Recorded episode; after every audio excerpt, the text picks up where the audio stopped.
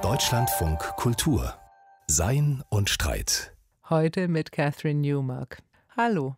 Ich erzähle Ihnen gleich mal eine Geschichte aus meinem Familienleben. Meine kleine siebenjährige Tochter hat mir nämlich letztens ganz rührend erzählt, ich weiß ja schon so viel.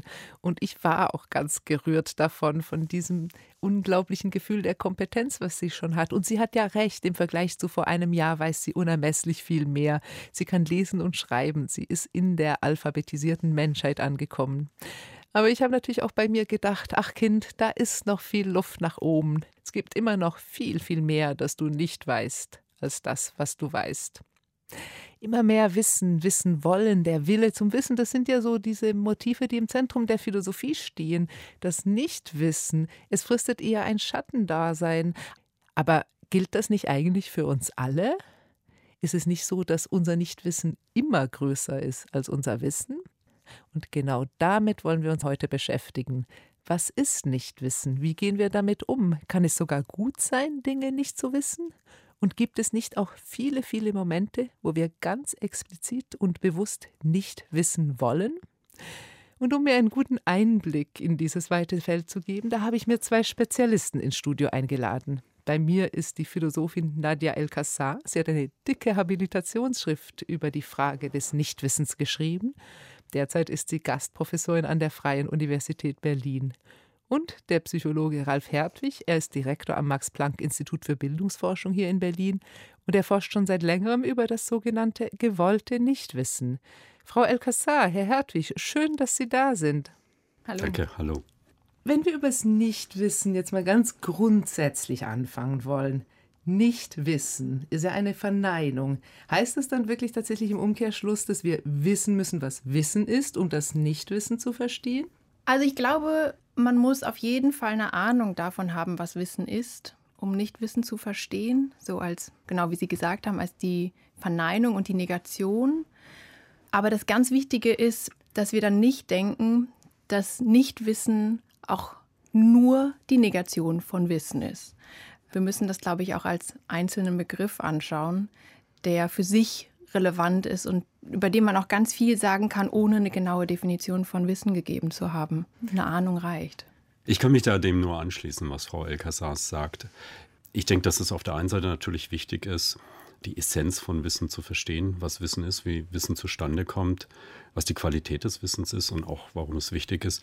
Aber ich denke, um das Thema zu verstehen, reicht eigentlich ein relativ umgangssprachliches Verständnis von Wissen.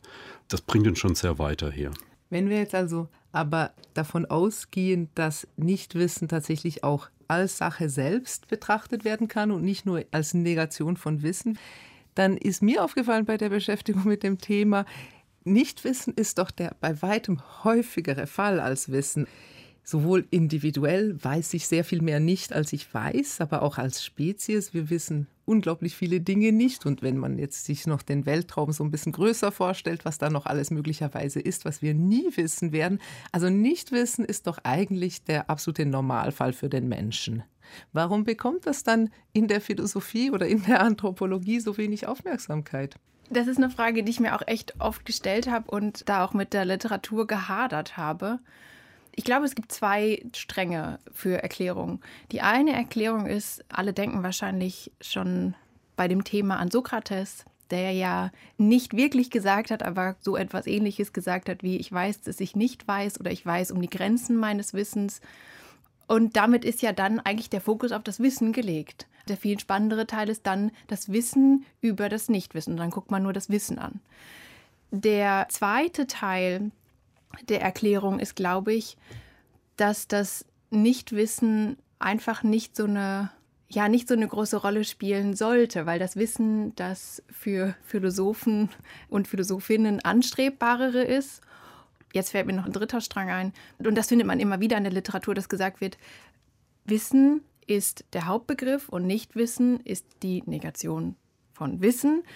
Also, wenn ich wissen möchte, was Nichtwissen ist, muss ich mir eigentlich doch Wissen anschauen und dann einfach ein Nicht davor schreiben. Also können wir wieder uns nur Wissen anschauen und brauchen uns eigentlich gar nicht das Nichtwissen anschauen. Das findet sich wirklich auch noch in zeitgenössischen Texten, dass man dann schon wieder sich nicht mit dem Nichtwissen auseinandersetzen muss. ja, vielleicht kann man noch irgendwelche psychoanalytischen oder so großen Erklärungen dann annehmen, die da tiefergehend sind. Aber ich glaube, diese drei deuten in so Richtungen, in die man gehen könnte. Vielleicht darf ich da noch einen vierten dazu nehmen. Ich finde die alle drei sehr wichtig. Mir scheint, dass ich auch ähm, eine gewisse Terminologie Konzepte brauche, um über das Nichtwissen reden zu können. Wenn wir jetzt über die atomare Struktur der Welt nachdenken, oder im letzten Jahrhundert wurde sehr viel nicht gewusst über diese atomare Struktur, aber wir hatten bereits eine Terminologie und konnten damit identifizieren, wo denn die blinden Flecke sind. Bevor überhaupt die Vorstellung da war, dass es sowas wie eine atomare oder molekulare Struktur gibt, fehlen uns die Konzepte, fehlen uns die Brillen die Worte, um über dieses Nichtwissen zu sprechen. Und in, dem Sinne brauchen wir eine terminologische Vorstrukturierung der Welt, um dann auch anfangen zu können, über das Nichtwissen nachzudenken und darüber auch zu sprechen. Mir ist jetzt gerade noch eingefallen, die KantianerInnen werden jetzt wahrscheinlich sagen, ja, Moment, aber Kant hat doch ganz viel dazu gesagt. Und ich glaube, also das, das Nichtwissbare und das Unzugängliche. Mhm. Und das wäre schon auch so ein, ein Beispiel für jemanden, der sich schon damit viel auseinandergesetzt hat, aber wo dann genau halt doch nochmal wieder der Fokus auf die Erkenntnis gelegt mhm. wurde und das einfach das zweitwichtigere Thema nur ist aber letztlich doch auch ein ins Verhältnis setzen, doch dann immer sozusagen zentral, also wie schon der große Philosoph Donald Rumsfeld wusste, es gibt eben Wissen um das eigene Nichtwissen und es gibt auch Nichtwissen, worüber wir nichts wissen, also die Known Unknowns und die Unknown Unknowns, diese berühmte Stelle. Da ist ja eigentlich philosophisch was dran, oder? Es ist tatsächlich, wenn man spezifisches Nichtwissen in den Griff bekommen möchte, muss man eigentlich die Grenzen des eigenen Wissens, also man muss wissen, dass es dieses Nichtwissen gibt. Und das ist ja dann doch eigentlich auch schon eine Art von psychologischer Bewusstwerdung um eigene Fehlbarkeiten und Grenzen, oder? Erstmal ist mir wichtig, vielleicht darauf hinzudeuten, dass Donald Rumsfeld natürlich nicht der Erste war, der darüber gesprochen hat. Er hat es sicher popularisiert. Es gibt aber große Wahrscheinlichkeitstheoretiker, Keynes oder auch Frank Knight, die im Prinzip schon über das Unknown Unknown, das Wissen, über das wir noch nicht mal ein Wissen haben. Wir wissen nicht, dass wir es nicht wissen, auch schon darüber gesprochen haben. Jetzt habe ich den zweiten Teil Ihrer Frage vergessen. das war mir wichtig, das zu Rumsfeld zu sagen tatsächlich, es gibt diesen gigantischen Bereich des Nichtwissens, der sozusagen praktisch mhm. und theoretisch eigentlich vorhanden ist. Aber um spezifischer über Nichtwissen, über mhm. Dinge, die wir nicht wissen, nachzudenken, müssen wir ein Wissen um dieses Nichtwissen haben. Ist das in gewisser Art und Weise so ein Akt von psychologischer oder individueller Bewusstwerdung oder auch kollektiver Bewusstwerdung der Grenzen des Wissens? Und ist das tatsächlich dann schon eine Erkenntnisleistung? Ist eine Frage, die ich so nicht beantworten kann. Da bin ich jetzt überfragt. Ich glaube, das ist auch nicht das, was mich an dem Nichtwissen interessiert. Für mich ist das Nichtwissen, um da vielleicht auch nochmal terminologisch das klar zu bekommen, das gewollte Nichtwissen bezieht sich auf Wissensinhalte, die in der Welt sind. Man könnte die wissen. Die liegen da, die liegen auf dem Tisch. Und ich entscheide mich aber ganz bewusst wegzugucken. Und das ist vielleicht noch was anderes als das Nichtwissen, was tatsächlich nicht in der Welt ist. Man muss sich das auch noch mal so ein bisschen vor Augen führen. Wenn wir über die Zukunft nachdenken, das ist ja ein einziges Nichtwissen. Der größte Bereich des Der größte Bereich, was auch nochmal klar macht, dass tatsächlich, wenn man darüber nachdenkt, über das Verhältnis von Nichtwissen zu Wissen und die Zukunft vielleicht unendlich ist, dass auch das Nichtwissen unendlich dann sein müsste. Und es ist ja übrigens nicht nur die Zukunft, die uns nicht zugänglich ist, sondern ja auch die Vergangenheit ist uns in vieler Hinsicht nicht zugänglich. Wir versuchen die zwar auch sehr mühselig zu rekonstruieren, die Vergangenheit, aber auch da ist es sicher richtig, dass wir sehr viel mehr nicht wissen, als dass wir es wissen. Diese Art von Nichtwissen gibt es natürlich und die ist psychologisch sehr relevant, die ist für Wissenschaft sehr relevant, weil wir versuchen ja, das Verhältnis von Nichtwissen zu Wissen ständig zu verändern, zu unseren Gunsten, zugunsten des Wissens. Aber in dem Begriff des gewollten Nichtwissens mein ich oder meinen wir tatsächlich wissen, was eigentlich da ist. Wir haben dieses Wissen bereits, wollen es aber nicht haben. Aber ich glaube, da auch da kann man schön die Linien zu Rumsfeld zurückschlagen, weil das Spannende ist ja, er ist sich bewusst und hat das popularisiert, diese Grenzen des eigenen Wissens und das Nichtwissbare und das Nichtgewusste. Und hat das ja in einer Pressekonferenz gemacht, in der ganz klar auch die speziellen Grenzen er gar nicht erkannt hat. Also er hat erkannt, es gibt diese Dinge, die wir nicht wissen, aber er hat ja nicht gesagt, ah ja, und wir haben uns geirrt in Bezug auf den Irak und die Massenvernichtungswaffen und wir haben irgendwie falsche Thesen vorgebracht. Also da sieht man, finde ich, gut, dass es manchmal gar nicht reicht, dass man Bewusstsein über die eigenen Grenzen hat, sondern dass man wirklich Bewusstsein von den speziellen Grenzen in diesem speziellen Fall braucht. Und die sind noch schwieriger zu erreichen. Also, dass wir alles ganz viel nicht wissen, das wissen wir. Aber was wir nicht wissen, mhm. Da können wir ja kaum drüber reden. Also wir gestikulieren dann in die Zukunft und wir sagen, ach ja, diese vergangenen Sachen weiß man auch ganz viel nicht.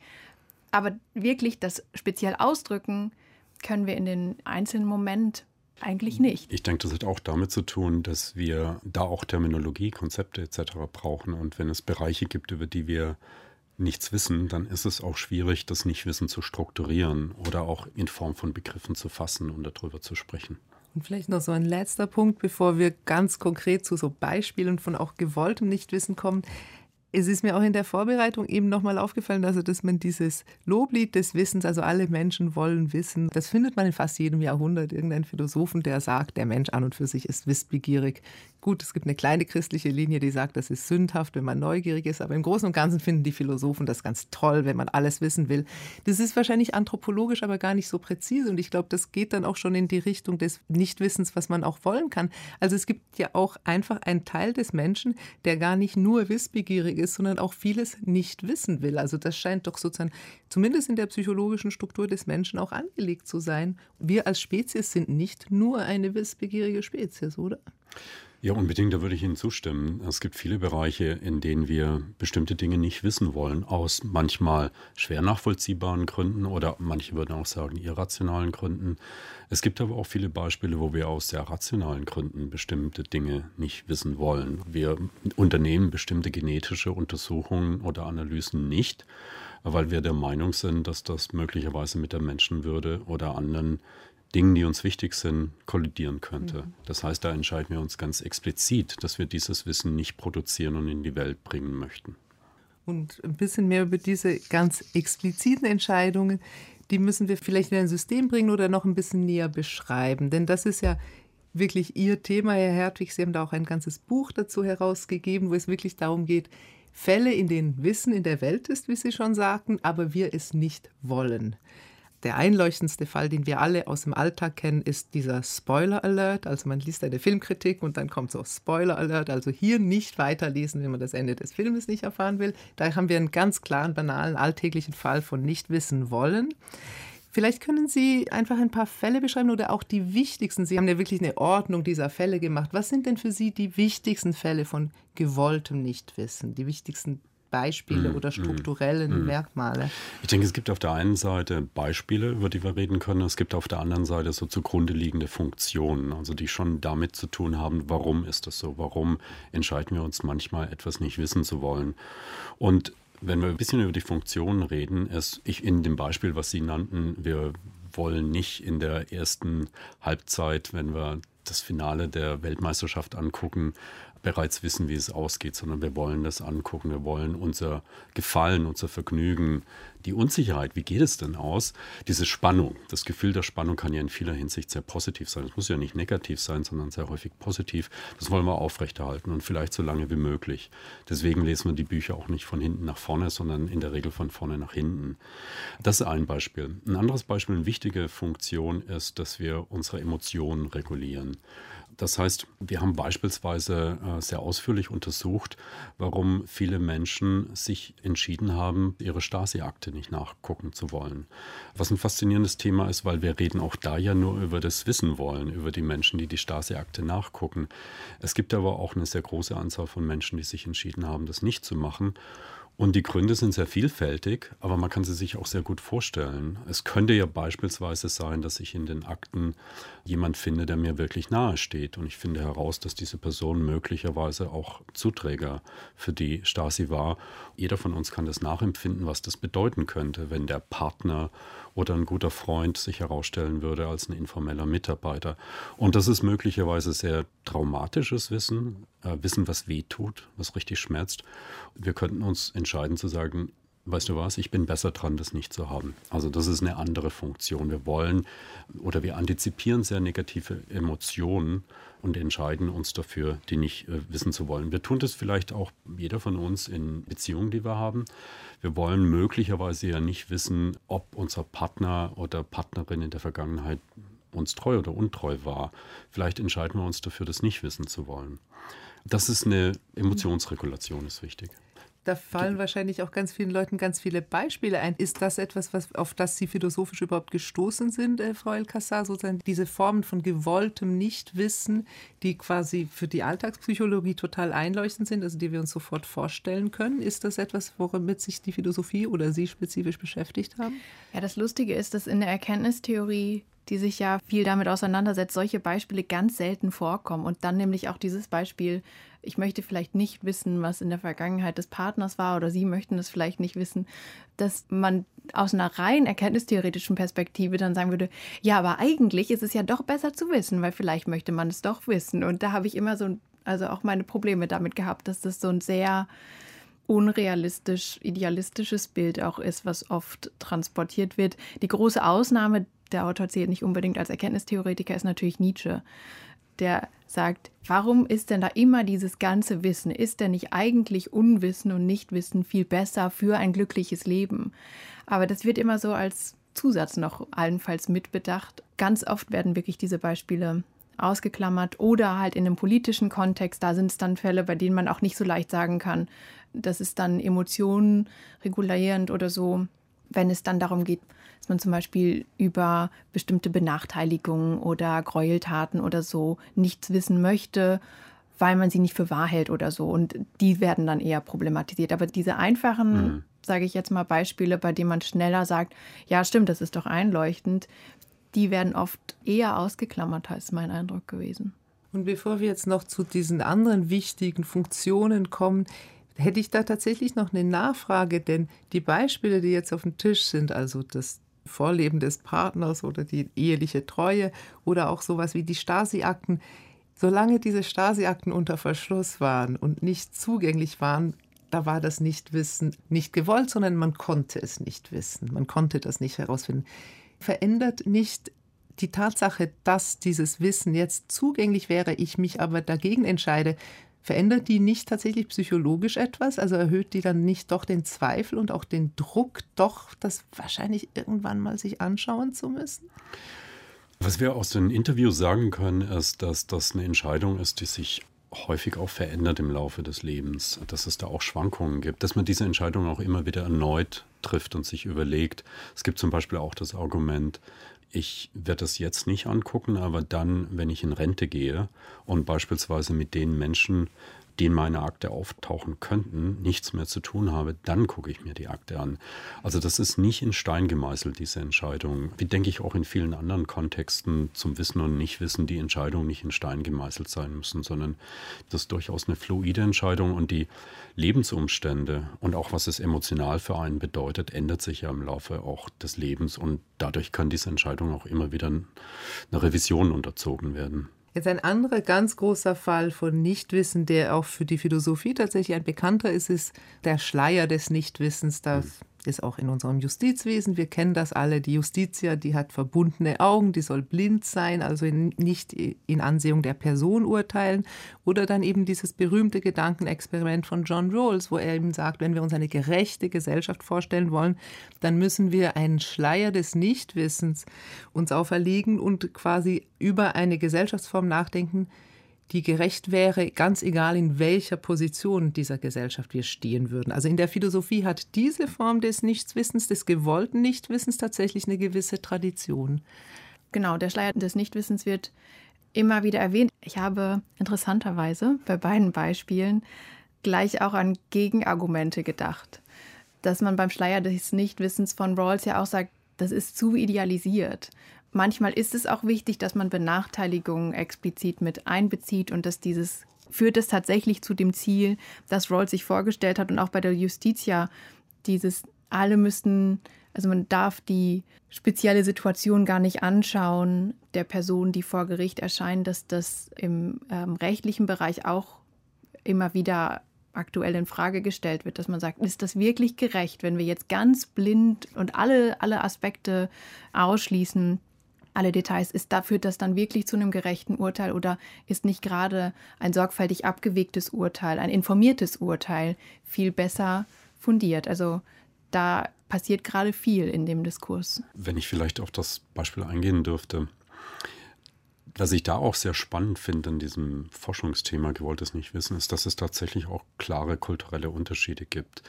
Eine der Domänen, Sie haben das erwähnt, in der gewolltes Nichtwissen auch institutionell eine große Rolle spielt, ist die Rechtsprechung. Mhm. Und da gibt es kulturelle interessante Unterschiede zwischen beispielsweise der amerikanischen und der europäischen oder deutschen Rechtsprechung. Bei der Frage, ob ein potenzieller Verdächtiger eine bestimmte Straftat begangen oder nicht begangen hat. Und im amerikanischen Strafrecht darf man nicht die Vorgeschichte dieser Person einführen, also ob die Person in der Vergangenheit bereits ähnliche Straftaten begangen hat. Das wäre das Einführen von Character Evidence. Und das ist nicht legitim, weil es geht ja jetzt nur um diesen Sachverhalt und nur hier möchte ich untersuchen, ob die Person schuldig oder nicht schuldig ist. Und theoretisch ist das ja völlig unabhängig davon, was die Person und praktisch vielleicht auch, was die Person in der Vergangenheit gemacht hat. Aber ich darf die Charakterevidenz, was die Person in der Vergangenheit gemacht hat, wieder einführen, wenn es um das Strafmaß geht. Also nicht bei der Beurteilung, ob die Person schuldig oder nicht schuldig ist, aber beim Strafmaß. In der deutschen Tradition ist Character Evidence, wie hat die Person sich in der Vergangenheit verhalten, ist durchaus relevant. Natürlich kann ich das einführen, weil es ja möglicherweise auch dann plausibler ist, äh, zu argumentieren, dass eine Person etwas getan oder nicht getan hat, weil es Teil ihres Charakters oder nicht mhm. ist. Das heißt, unterschiedliche juristische Kulturen operieren auf der Grundlage von ganz anderen Intuitionen, was für uns auch eine sehr interessante Beobachtung war. Wenn ich vielleicht noch zu einem weiteren total interessanten Bereich des gewollten Nichtwissens kommen darf, der mich tagtäglich auch beschäftigt, ist ja das nicht alles wissen wollen, weil zu viel Wissen da draußen ist, also Informationsüberflutung. Und ich schaffe das einfach nicht. Ich kriege das alles nicht sozusagen in meinen Kopf rein und es ist auch nicht relevant für mein Leben. Und da gibt es doch sozusagen eine fast paradoxe Entwicklung, dass je mehr sozusagen im Infozeitalter, je mehr Information da draußen in der Welt ist, je mehr Selektion ich, muss ich betreiben. Das heißt, das Nichtwissen wird proportional zum anwachsenden Wissen, wächst es auch an. Also da gibt es tatsächlich so eine Engführung von Wissen und Nichtwissen. Je mehr wir es an Informationen gibt, die wir nicht wissen wollen, desto öfter müssen wir uns entscheiden, nicht zu wissen. Jürgen Mittelstraß hat es in einem ganz kurzen Text in den 90ern, finde ich, sehr schön beschrieben, dass in der Wissensgesellschaft eigentlich nicht die Vermessung oder die Erweiterung von Wissen das Entscheidende ist, sondern der praktische Umgang mit dem Nichtwissen. Da hat er schon viel, finde ich, vorweggenommen. Sie haben gesagt, die Sachen, äh, die kann ich mir gar nicht alle merken äh, oder die sind alle gar nicht ähm, relevant. Da haben Sie ja schon zwei Faktoren, die dabei helfen, welches Nichtwissen akzeptabel ist und welches ausgeschlossen werden kann, welches Nichtwissen nicht akzeptabel ist. Nur so können wir, glaube ich, auch diesen Raum navigieren, dass wir nicht ertrinken und nicht immer nur Wissen hinterherrennen und nichts anderes machen, außer dem Wissen hinterherzurennen.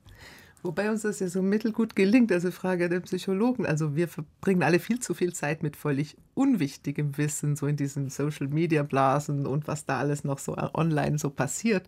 Wie trifft man da gute Entscheidungen? Ja, das ist eine eher richtig spannende Frage. Ist auch eine Frage, die uns sehr interessiert. Ich würde da nochmal eine Unterscheidung machen wollen. Ich denke, es gibt mindestens zwei Probleme in dieser Informationsökologie, die so reich und überreich ist. Da ist zum einen tatsächlich das Problem der Vielzahl an Informationen. Es ist völlig offensichtlich, dass niemand in der Lage ist, dieser ganzen Informationen folgen zu können. Das heißt, wir müssen eindeutig selegieren. Meiner Meinung nach mussten wir das schon immer als Menschen. Und das ist ja auch für jemand, der in einer ganz anderen Umgebung aufgewachsen und gelebt hat, war die Welt eine sehr reichhaltige Welt, in der man sehr viel wissen konnte. Auch die großen Bibliotheken in Ägypten waren sehr, sehr umfangreich. Das heißt, das Phänomen von dass es mehr Informationen in der Welt gibt, als man sie menschenmöglich überhaupt aufnehmen kann, ist kein neues Phänomen. Es ist nochmal extremer geworden, aber es ist kein neues Phänomen. Und damit sozusagen ist der kognitive Apparat, den wir haben, der war schon immer darauf ausgelegt, dass wir selegieren, auch unsere Sinneswahrnehmung selegiert. Es kommt aber noch ein anderes Problem dazu, was ich sehr interessant finde, nämlich, dass wir heute mit einer Informationsökologie zu tun haben, die in vieler Hinsicht ja auch viel unwahre, falsche, irreführende und auch sehr manipulative Informationen beinhaltet. Und hier ist ja auch sehr häufig der Versuch, dass das Geschäftsmodell der digitalen, der sozialen Medien uns erstmal dazu zu bringen, dem Ganzen Aufmerksamkeit zu schenken. Wenn wir unsere Aufmerksamkeit hergeben, dann kann diese Aufmerksamkeit kann weiterverkauft werden. Das ist das Geschäftsmodell. Das bedeutet, hier geht es nicht nur um die Selektion, sondern hier geht es tatsächlich so was, was wir genannt haben, kritisches Ignorieren. Und eigentlich im Widerspruch oder durchaus in beabsichtigtem Widerspruch zu dieser Idee des kritischen Denkens, was ja eine zentrale kulturelle Fertigkeit ist. Aber kritisches Denken setzt bereits voraus, dass wir uns bereits mit dem Inhalt auseinandersetzen, dass wir eigentlich schon in die Falle getappt sind, die uns da gestellt wird, nämlich dass wir uns mit dem Inhalt auseinandersetzen. Kritisches Ignorieren bedeutet eigentlich, dass wir uns erstmal überlegen, will ich mich mit diesem Inhalt überhaupt auseinandersetzen? Verdient es dieser Inhalt, dass ich dem Aufmerksamkeit schenke? Und in meinen Augen gehört diese Frage mindestens genau so zu den wichtigen oder diese Fähigkeit genauso zu den wichtigen kulturellen Fertigkeiten, die wir in dieser Umwelt brauchen. Diese Umwelt, die in so vieler Hinsicht gestaltet ist, uns zu manipulieren. Ja, dieses kritische Ignorieren, Sie haben es schon erwähnt, das gewollte Nichtwissen wird zu einer Herausforderung, auch ja teilweise nicht nur zu einer kritischen Herausforderung, sondern auch zu einer moralischen Herausforderung. Und in dieser Hinsicht hatte ich mich auch nochmal gefragt, also wenn wir über gewolltes Nichtwissen sprechen, da gibt es natürlich auch moralische Fragen, die man in, in vielerlei Hinsichten stellen kann. Aber kommen wir da in den Bereich, wo wir über Wissen und Moral nochmal anders nachdenken müssen? Weil die grundsatzphilosophische Frage wäre ja, Wissen ist per se weder moralisch noch anmoralisch, also moralisch sind Handlungen. Aber wenn wir über Nichtwissen und zumal auch über Entscheidungen, über was wir nicht wissen reden, dann reden wir plötzlich auch über eine Moral des Wissens. Ist das der Fall? So muss die Diskussion um Wissen, glaube ich, erweitert werden in der Philosophie und wird es tatsächlich auch. Da gibt es auch so Interaktionen und Überschneidungen zwischen der Moralphilosophie und der Erkenntnistheorie, wenn dann gefragt wird, welches moralische Unwissen ist unmoralisch und welches ist entschuldbar. Also ist das moralische Unwissen von einem ähm, Sklavenbesitzer im Ägypten von, alten Ägypten von vor so und so viel tausend Jahren, ist das unmoralisch? Ist das schlecht? Dürfen wir den kritisieren? Müsste der eigentlich wissen, dass Sklavenbesitz falsch ist? Oder müsste er, und das ist die Gegenposition, müsste er ein moralisches Genie sein, um zu erkennen, dass das mhm. falsch ist? In einer Zeit, in der Sklavenbesitz einfach ganz normal war. Deswegen ja, da wird Wissen auf jeden Fall moralisch. Bei uns ist die Frage, wo kommen dann die Werte her? Welche Werte sind bestimmend und handlungsleitend und entscheidungsleitend? Und mich würde interessieren, wie die Psychologie das bestimmt. Also zu sagen, welches Wissen ist moralisch, unmoralisch, wie kommt die Moral da rein? Sie haben die Menschenwürde vorhin als einen Faktor genannt. Welche Faktoren wären mhm. da noch da? Ja, da gibt es natürlich viele Faktoren. Neben der Menschenwürde ist auch die Frage, wie geht es mir dann persönlich? Was ist mein eigener Nutzen, den ich mit äh, Wissen assoziiere oder nicht assoziiere? Wie geht es mir denn danach, wenn ich dieses Wissen habe? Und das ist sicher auch ein völlig wichtiges Kriterium. Ein anderes Kriterium ist, was bedeutet denn meine Entscheidung, Wissen zu haben oder nicht zu haben für meine unmittelbare Umgebung, beispielsweise für meine Familie? Ich gebe Ihnen ein Beispiel. Ein Kontext eine medizinische Erkrankung, in der viele Menschen sich entscheiden, Wissen nicht haben zu wollen, ist Chorea Huntington. Das ist eine neurodegenerative Erkrankung, die mit dem Tod endet und die im Wesentlichen auch als unheilbar gilt. Es gibt einen genetischen Test, der feststellen kann, ob man die entsprechenden Risikofaktoren hat und die Risikogene hat. Und der ist sehr zuverlässig. Die Frage ist jetzt, jemand, der zu einer Risikopopulation gehört, beispielsweise weil die Eltern oder einer der Elternteile an dieser Krankheit erkrankt ist, wird die Frage sich stellen, mache ich diesen Test oder nicht. Und das ist zum einen natürlich eine Frage, die für mich unmittelbar relevant ist. Die meisten entscheiden sich dagegen. Also es gibt Untersuchungen, die zeigen, dass von Menschen, die in dieser Risikopopulation sind, also Grund haben zu vermuten, dass sie möglicherweise das Gen haben, nur etwa 3% bis 25%, das sind die Schwankungen, diesen Test machen. Die große Mehrheit der Leute machen diesen Test nicht. Und das ist ja jetzt aber auch eine Entscheidung, die mich zwar selber betrifft, mein eigenes Wohlbefinden, wie auch meine eigene Zukunft. Werde ich denn Kinder oder keine Kinder haben? Aber es betrifft natürlich auch ganz unmittelbar meine Angehörigen, die potenziell sich ja auch dann die Frage stellen, was ist denn mein Risikostatus? Aber nicht nur das, sondern die möglicherweise auch in die Position kommen, dass sie sich um mich kümmern müssen. Was da auch faszinierend ist an diesen Entscheidungen zu wissen oder nicht wissen, ist, dass da sehr schnell sehr viele Dimensionen reinkommen, die nun wiederum auch ihre eigenen moralischen Implikationen haben und die Sache alles andere als einfach. Sie, Sie meinten vorhin, dass das so einfache Beispiele seien, aber wenn man die mal genauer anguckt, dann stellt man fest, dass die alles andere als einfach sind, sondern dass die sehr multidimensional sind und jede Dimension auch möglicherweise ihre eigene moralische Analyse bedarf. Jede Entscheidung für ein gewolltes Nichtwissen ist ein Prozess, der sozusagen sehr viele Faktoren mit einbezieht ja. und auch kein abgeschlossener ja. ist. Das finde ich total interessant. Vielleicht, wenn wir nochmal auf diese Moralfrage zu sprechen kommen. Sie sprachen jetzt ja auch natürlich auch von sozusagen einer persönlichen Moral, also Pflichten gegen sich selbst oder auch gegen seine Nächsten. Aber es gibt so einen Fall, den wir auch heute viel diskutieren, wo man Wissen und Nichtwissen tatsächlich ja sehr direkt mit moralischen Erwägungen in Verbindung bringt. Und das sind so Sachen wie Konsumverhalten. Also da haben wir alle einen sehr großen Anteil von Nichtwissen. Und da können wir aber etwas tun. Wir wissen ja auch sehr viele Dinge über andere Ungerechtigkeiten in der Welt, die wir nicht direkt beeinflussen können. Jetzt aber beim Konsum können wir eben ziemlich direkt wissen, dass wenn wir so ein Discount-Hähnchen kaufen und so weiter, da können wir eigentlich Dinge wissen, wie die Herstellung dieser Produkte ist oder bei der ganzen Textilindustrie.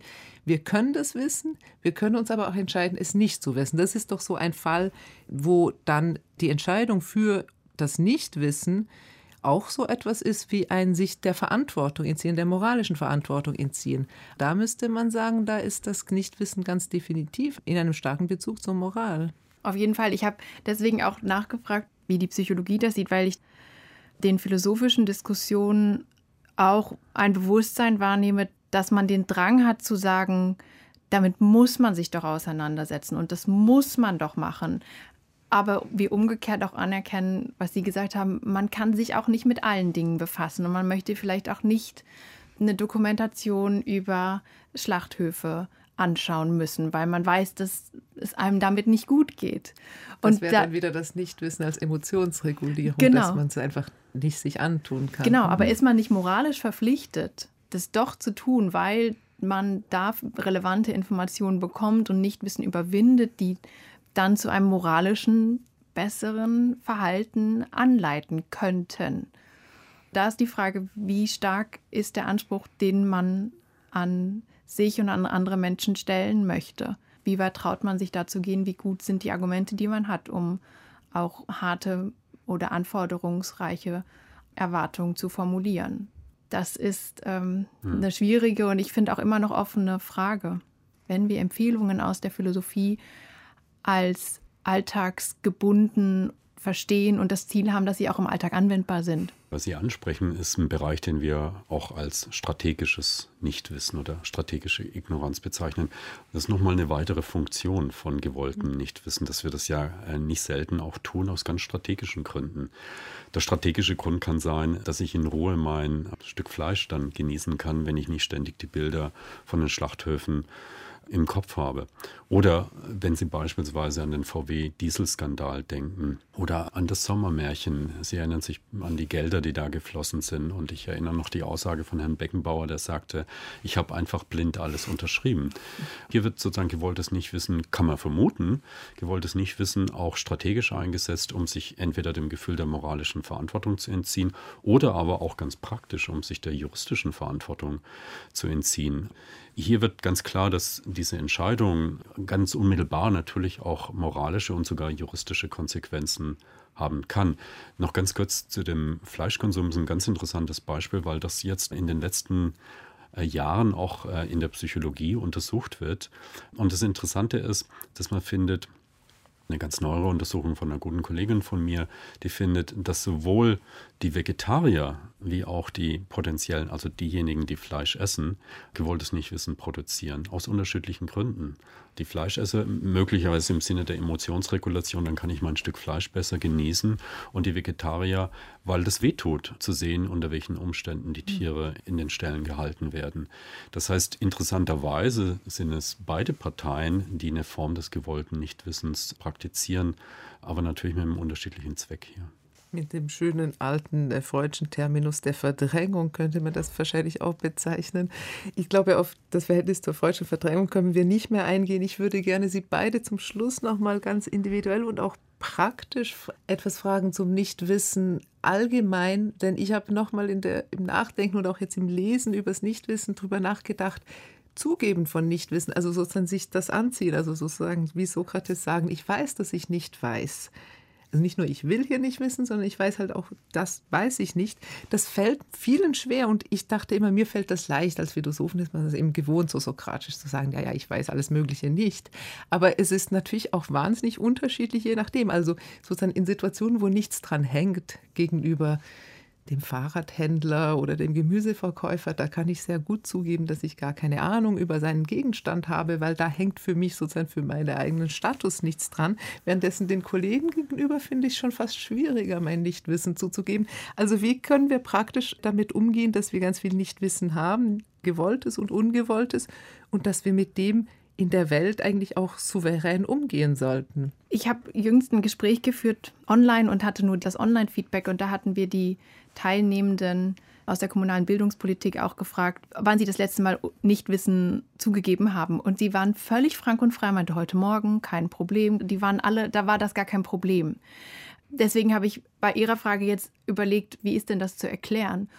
Ich glaube, dass ein Schlüssel im Zugeben von Nichtwissen ist, wie die anderen Personen darauf reagieren. Also es geht um den Status. Wenn man privilegiert ist, dann kann man eher was davon abgeben, das ist kein Problem. Aber ich glaube, wenn man weiß, dass man in einer Umgebung ist, in der man das zugeben darf, dann fällt uns das Zugeben von Nichtwissen leichter, weil es auch dann um nicht ganz so Wichtiges und nicht ganz so viel geht. Also der akademische Kontext typischerweise oder ja. so. Ich glaube, Sie sprechen da nochmal jetzt einen ganz wichtigen Punkt, an dem wir noch gar nicht diskutiert haben, nämlich, dass wir ja tatsächlich in vielen Kontexten völlig unwissend sind. Ich sitze hier vor diesem Mikrofon oder vor dem Computer und ich habe nicht die geringste Ahnung, wie diese Gegenstände funktionieren. Und ganz ehrlich, ich muss es auch nicht wissen. Ich muss wissen, was die Funktion von dem Ding ist, aber wie es genau funktioniert, ist absolut nicht notwendig. Und das ist, glaube ich, ein ganz wichtiger Punkt, dass es für unser Überleben und Funktionieren in der Welt nicht notwendig ist, dass wir das Innerste äh, verstehen müssen.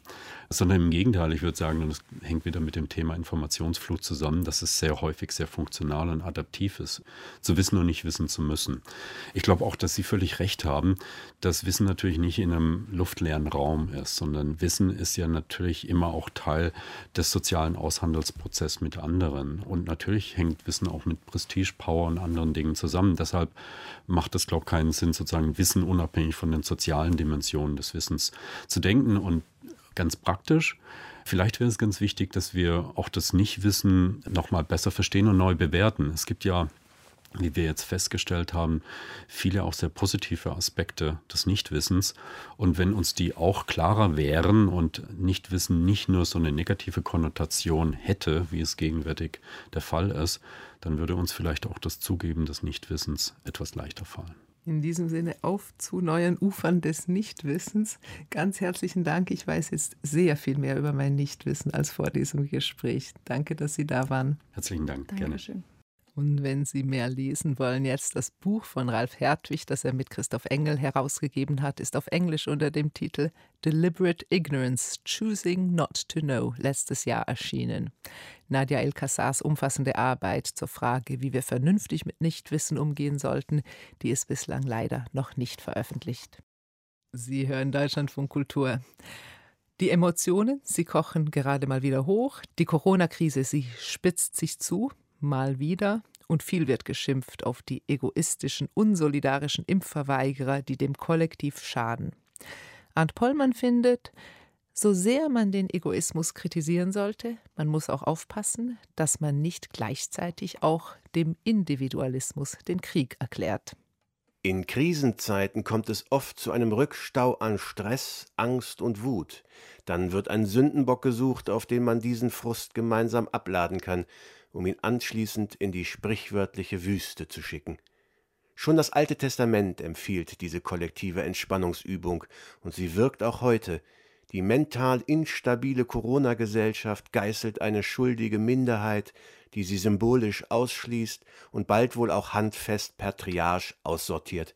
Mobartig wird Stimmung gegen Impfunwillige gemacht, die mit ihrem trotzigen Egoismus, ihrer selbstsüchtigen Freiheit alle anderen bloß tyrannisieren.